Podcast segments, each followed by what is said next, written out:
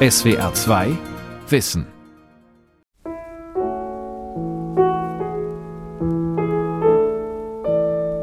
Sie konnten es nicht fassen, sie wollten es nicht lesen, sie hatten keinen Anhaltspunkt, sie hatten keinen Vergleich, sie hatten überhaupt kein Verständnis für dieses Thema und insbesondere die Methode, die ich brauchte. 1961 veröffentlichte Raoul Hilberg sein Hauptwerk Die Vernichtung der europäischen Juden. Es ist das erste wissenschaftliche Werk, das systematisch der Frage nachgeht, wie der millionenfache Mord an den Juden organisiert wurde und wer die Täter waren. Eigentlich hat er nicht so eine richtige Heimat gefunden, weder in New York, wo er dann gelebt hat mit seinen Eltern, noch in Burlington, Vermont, wo er dann sein akademisches Leben verbracht hatte. Er bleibt eigentlich lebenslang ein Exilant. Mit seinen Eltern floh Hilberg vor den Nazis in die USA und arbeitete an einer Provinzuni. Er galt lange als Außenseiter. Also der war Einzelgänger, dann war der natürlich zurückhaltend, ja, still, er war ein stiller Mensch, aber er konnte sehr gut zuhören. Auch in Deutschland unterschätzte man seinen Beitrag zur Forschung. Es brauchte mehr als 20 Jahre, bis eine deutsche Ausgabe seines Lebenswerks erschien. Der Historiker Raoul Hilberg, Pionier der Holocaust-Forschung, von Rainer Volk.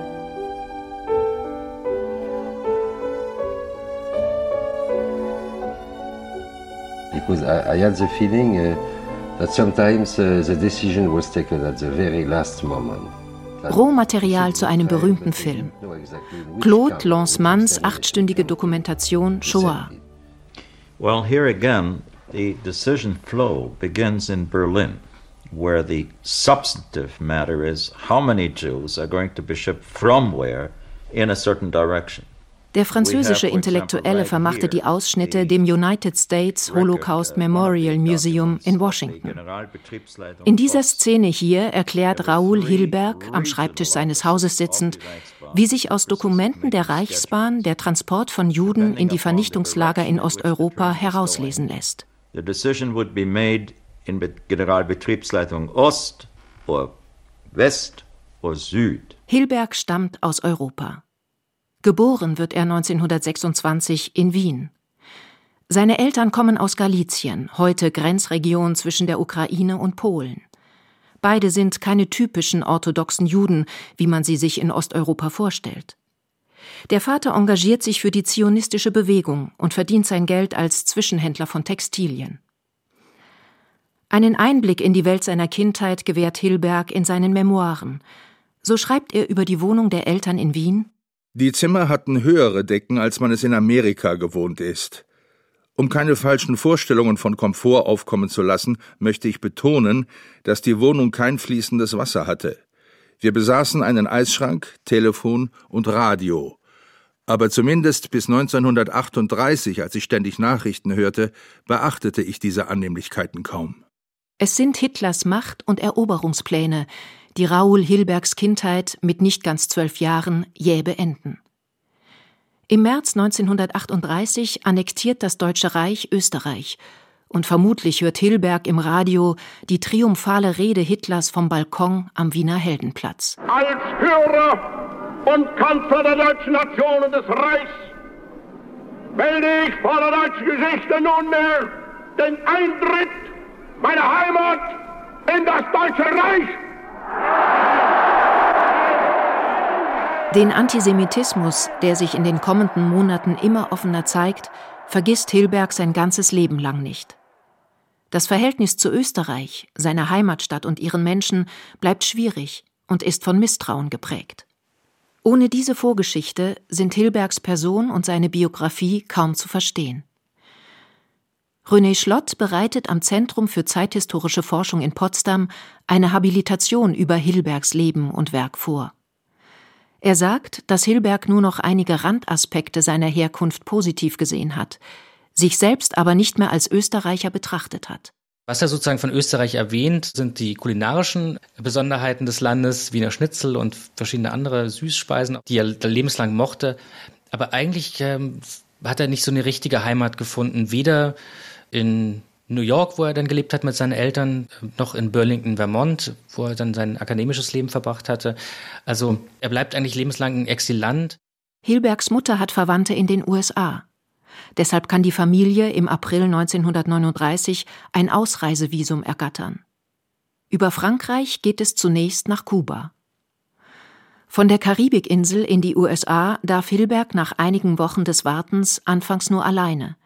Seine Eltern sind für die amerikanischen Einwanderungsbehörden Polen, er dagegen Deutscher, und für die ist die Asylquote höher. Yesterday, December 7th, 1941, a date which will live in infamy. The United States of America was suddenly and deliberately attacked by naval and air forces of the Empire of Japan. Als Präsident Roosevelt im Dezember 1941 den Eintritt in den Zweiten Weltkrieg verkündet, ist Hilberg 15 Jahre alt und Schüler an einer Highschool im New Yorker Stadtteil Brooklyn. Weil es der Familie finanziell schlecht geht, jobbt er nebenher in einer Chemiefabrik.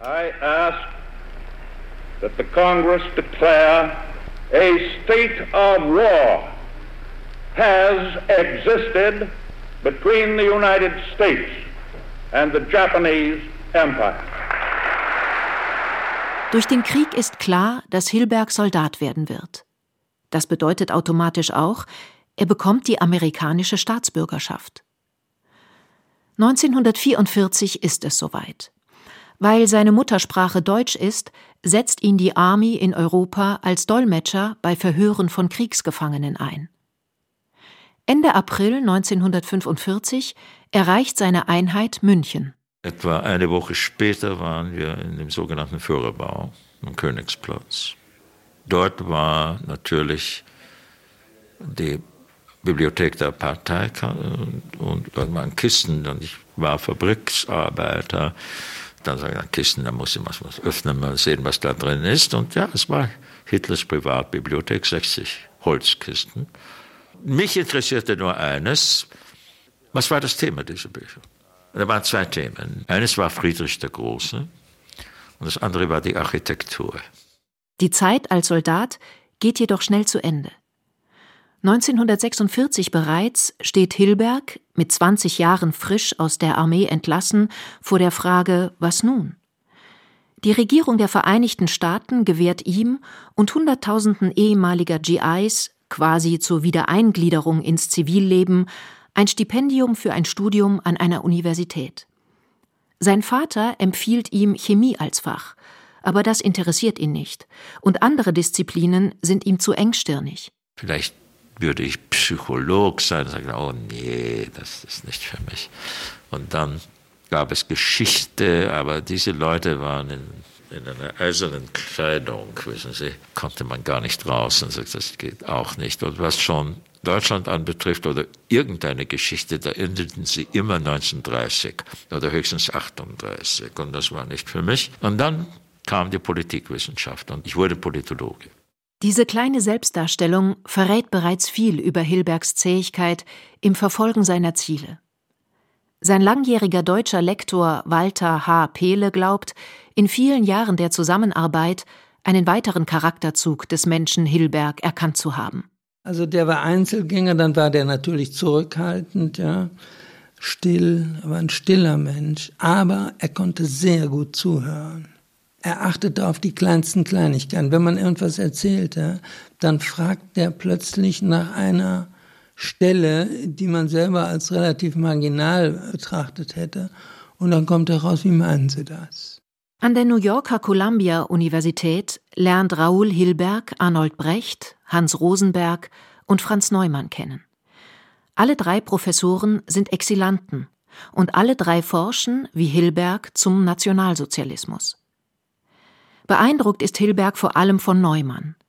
Der Jurist und Politikwissenschaftler ist Autor einer Studie zur Bürokratie im NS-Staat. Ihr Titel Behemoth spielt an auf ein Ungeheuer des Alten Testaments, das über die Wüste herrscht.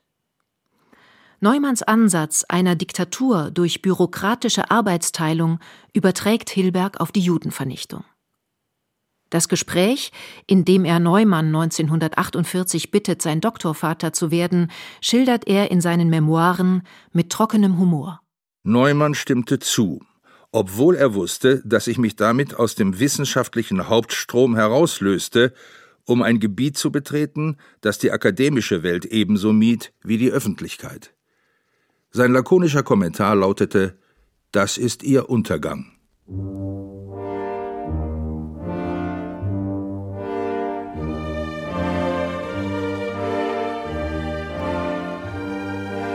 Raoul Hilberg ist nicht der Erste, der sich nach 1945 aufmacht, eine Geschichte des Holocaust zu schreiben.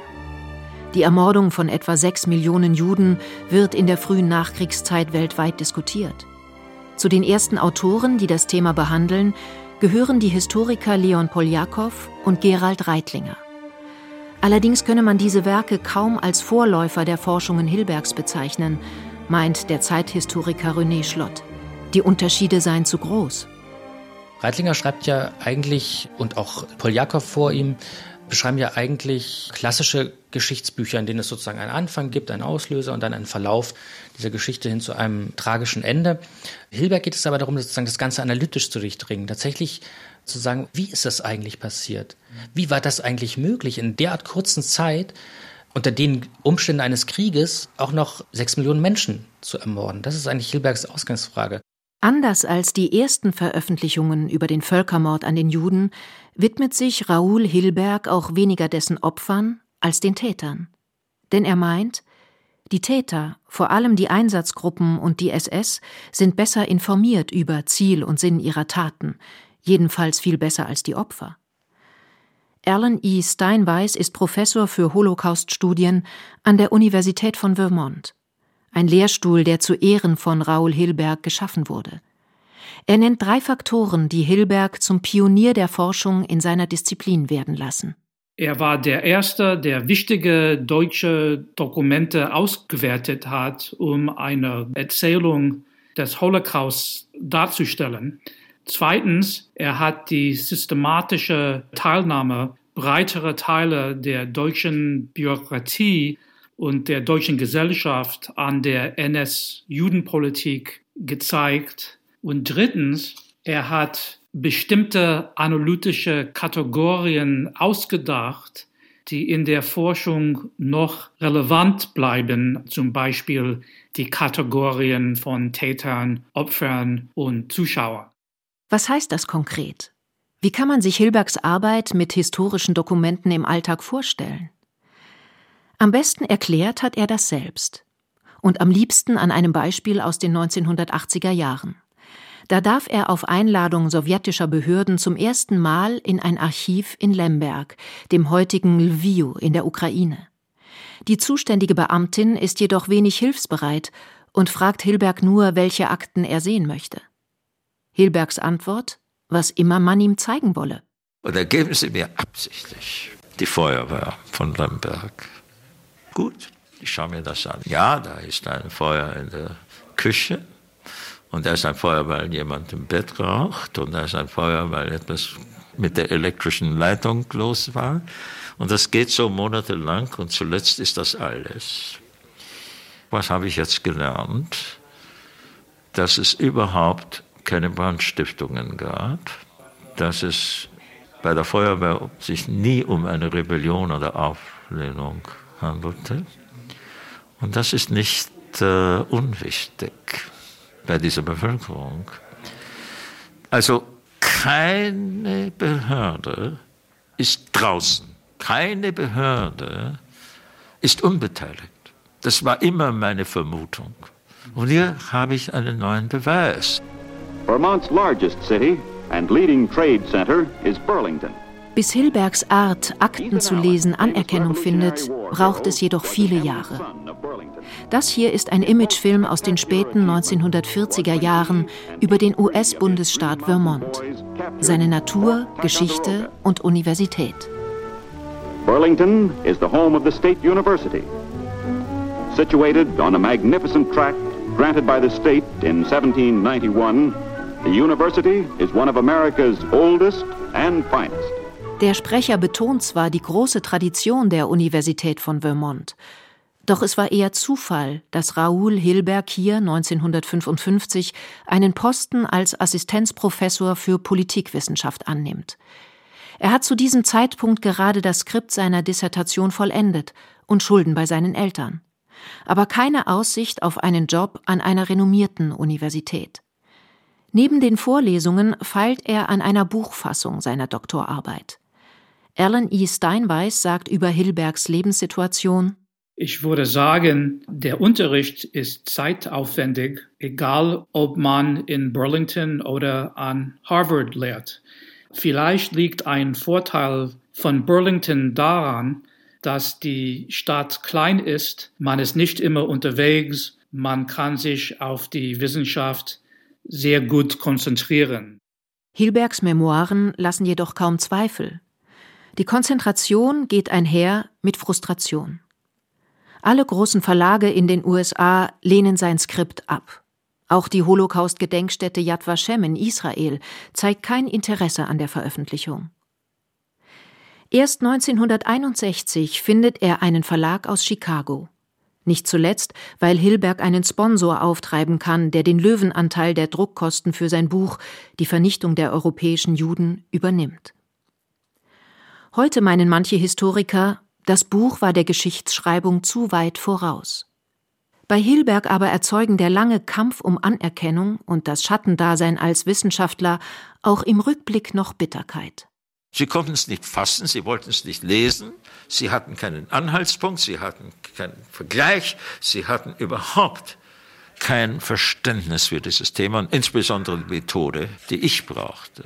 Natürlich ist das nicht ganz so, denn immerhin wurden doch diese Bücher verkauft, nicht so wenige, wie man glaubt.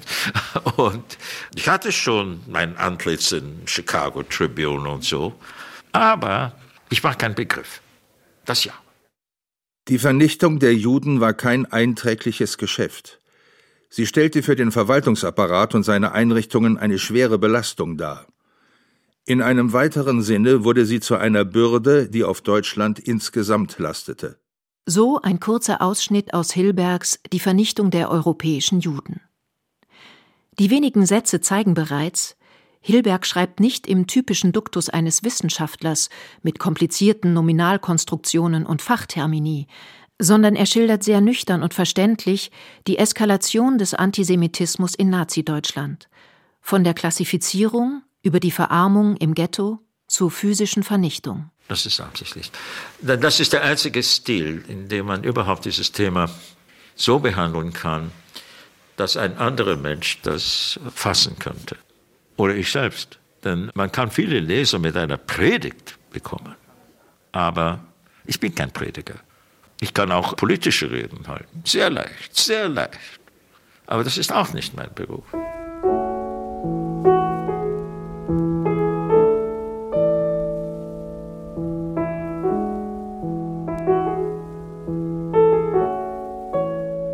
Bis eine breite Öffentlichkeit von Raoul Hilbergs Forschungen Kenntnis nimmt, vergeht noch ein weiteres Jahrzehnt. In den USA kommt die Wende durch das Ende des Vietnamkriegs und das Bekanntwerden der Kriegsgräuel, die amerikanische Soldaten in Südostasien verübt haben. Sie lassen viele Studenten fragen, wie junge Männer zu Verbrechern werden können. Hilbergs Buch liefert Erklärungen hierfür. Größere Universitäten beginnen, Kurse in Holocaust-Studien anzubieten, bitten Hilberg um Orientierung und Unterrichtsmaterial. 1979 kommt ein Medienereignis hinzu, die Fernsehserie Holocaust. Auch in Deutschland, dem Land der Täter, weckt die Geschichte der fiktiven Familie Weiß, die viele Kritiker als kitschig abtun, das Interesse an den Hintergründen des Themas Judenvernichtung. René Schlott weist darauf hin, bis dahin kannte die Öffentlichkeit den Begriff Holocaust gar nicht. Dadurch kommt der Begriff ja auch seine wirkliche Etablierung. Und in Deutschland war es tatsächlich diese TV-Serie, die nochmal zu einer Wende beigetragen hat einer Wende, die tatsächlich auch nochmal medial stark einen Katalysator hatte, nämlich in dem dann auch Zeitungen und Zeitschriften geschrieben haben. Jetzt gibt es eine große Nachfrage nach Büchern zum Holocaust und eigentlich hat der deutsche Markt gar nichts dazu bieten. Und da wird ja auch Hilberg dann wieder entdeckt oder zum ersten Mal wirklich für den deutschen Markt entdeckt und 82 erscheint ja dann die deutsche Übersetzung. Allerdings zunächst nur in einem Berliner Kleinverlag und im teuren Großformat Folio. Größere Häuser hatten das Buch zuvor abgelehnt nicht zuletzt aufgrund eines negativen Gutachtens des Münchner Instituts für Zeitgeschichte, das wohl in Deutschland um seine Monopolstellung in der Holocaustforschung fürchtete. Als der Verlag durch den plötzlichen Tod seines Inhabers vom Markt verschwindet, braucht es weitere Jahre, bis eine auflagenstarke Übersetzung zu kaufen ist. Der Mann hinter dem Vorhaben, Lektor Walter H. Pehle, berichtet, anfangs hätten er und sein Verlag befürchtet, das Projekt werde wirtschaftlich mit einem Defizit enden. Wer Hilberg kennt, weiß, dass alles Wichtige in die neue Ausgabe reinkommt. Der Übersetzer musste entsprechend reagieren. Und dann wurden also zwei Damen angestellt aus dem Institut für Zeitgeschichten, die Geld kosteten. Unsere Kalkulation drohte vollständig aus dem Ruder zu laufen. Und dann werde ich irgendwann sicher mal geseufzt haben, verdammt, wenn das mal gut geht, da werden wir jetzt erstmal Geld verlieren. Die Befürchtung bewahrheitet sich nicht. Stattdessen gilt der Professor von der kleinen Universität im Neuenglandstaat sehr rasch als Kapazität seines Fachs. Hilberg wird ab Beginn der 1990er Jahre oft in den deutschsprachigen Raum eingeladen, um an wissenschaftlichen Veranstaltungen teilzunehmen, Vorträge zu halten oder über sein Buch zu reden. Bei Walter H. Pehle haben diese Auftritte tiefen Eindruck hinterlassen. Also der war ein rhetorisches Talent von klassischer Größe. Ja? Wenn er in der Paulskirche zum Vortrag am 9. November, hatte ich ihn mal da untergebracht, hinkam, oben an diesen Stein, den man Katheder nennt.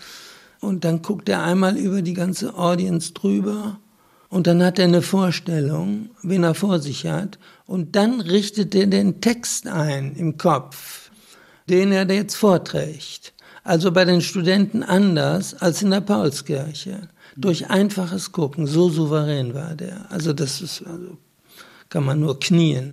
Trotz der Anerkennung, die ihm jetzt weltweit zuteil wird, bleibt Raoul Hilberg weiterhin Professor in Vermont.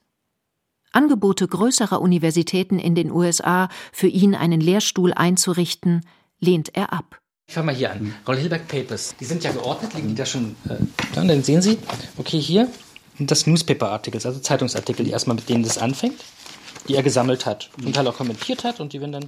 René Schlott hat in seinem kleinen Arbeitszimmer im Potsdamer Zentrum für zeithistorische Forschung die Korrespondenz Hilbergs in Aktenordnern gesammelt, um sie für seine Habilitation auszuwerten.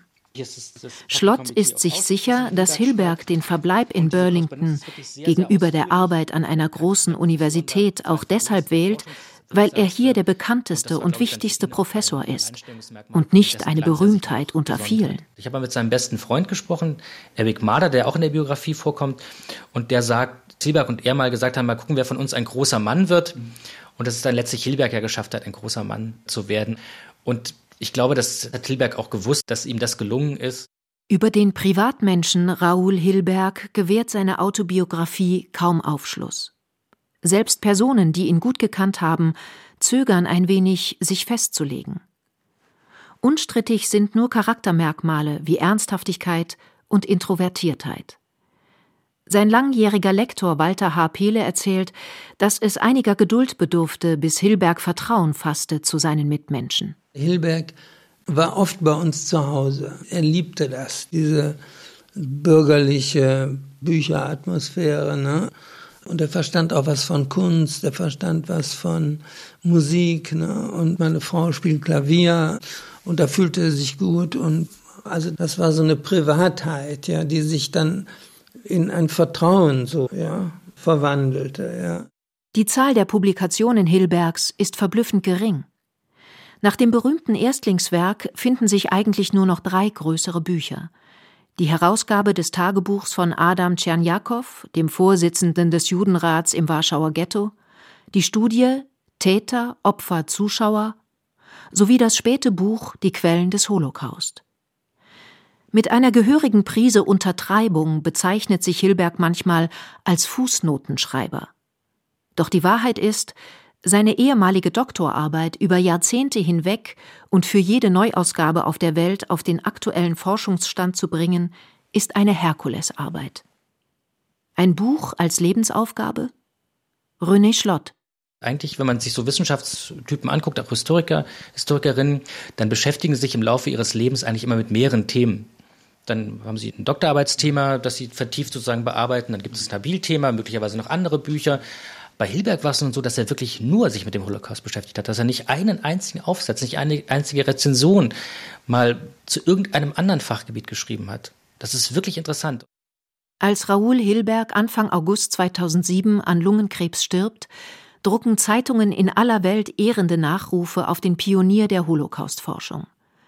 In Deutschland gehen Historiker wie Götz Ali und Dieter Pohl heute der Frage nach, wie die Täter beim millionenfachen Mord an den Juden vorgingen. An der Universität von Vermont besteht ein Forschungszentrum mit vier Professuren, das weltweit beachtete Holocaustforschung betreibt. Zu Hilbergs Ehren findet zudem jährlich eine Gedächtnisvorlesung statt, zu der ein prominenter Experte eingeladen wird. Professor Alan Steinweiss erzählt, was mit der Bibliothek von Hilberg und seiner Korrespondenz geschehen ist. Hilberg hat seine wissenschaftliche Bibliothek an das Holocaust Museum in Washington geschenkt. Die Universität von Vermont hat seinen Nachlass bekommen, also seine Korrespondenz.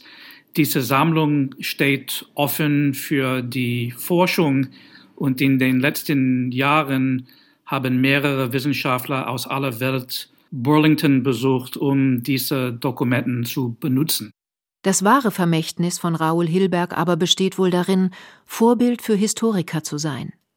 Nie glauben zu dürfen, alle Dokumente und Beweise für einen Sachverhalt gefunden zu haben und immer neugierig zu bleiben.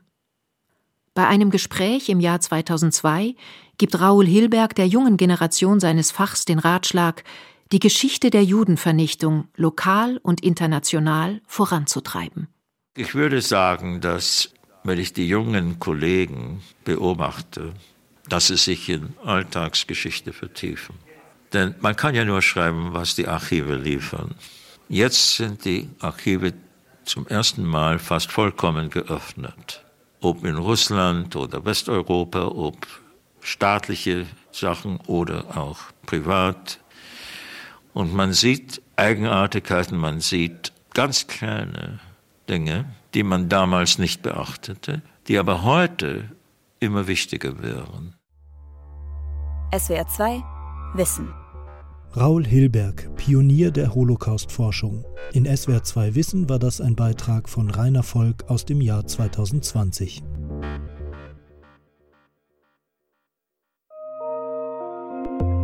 SWR 2 Podcast. Hallo zusammen, wir sind hier bei Fakt Up, eine Woche Wissenschaft. Schön, dass ihr dabei seid. Mein Name ist Niklas Kohlotz.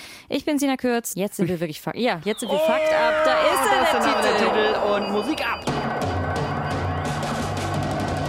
Wir sammeln ja jede Woche die Meldung und Neues so aus der Wissenschaft zusammen für euch, was mit unserem Leben zu tun hat, was so rausgefunden wurde, was sich einfach lohnt mal zu besprechen und drüber nachzudenken und natürlich auch, was so Kurioses erforscht wurde. Ich bin Sina Kürz, ich bin Physikerin und Weltraumfan. Ich bin Eneas Roch, Mathematiker und Buchautor. Hier ist Julian Estlen, ich bin Moderatorin und Wissenschaftsjournalistin. Und ich bin Niklas Kolotz, Wissenschaftsjournalist und TikToker. Fakt ab, eine Woche Wissenschaft ab 12. November immer freitags. Abonniert uns in der ARD Audiothek, bei Spotify, bei Apple Podcasts und sonst überall, wo es Podcasts gibt. SWR 2 Wissen.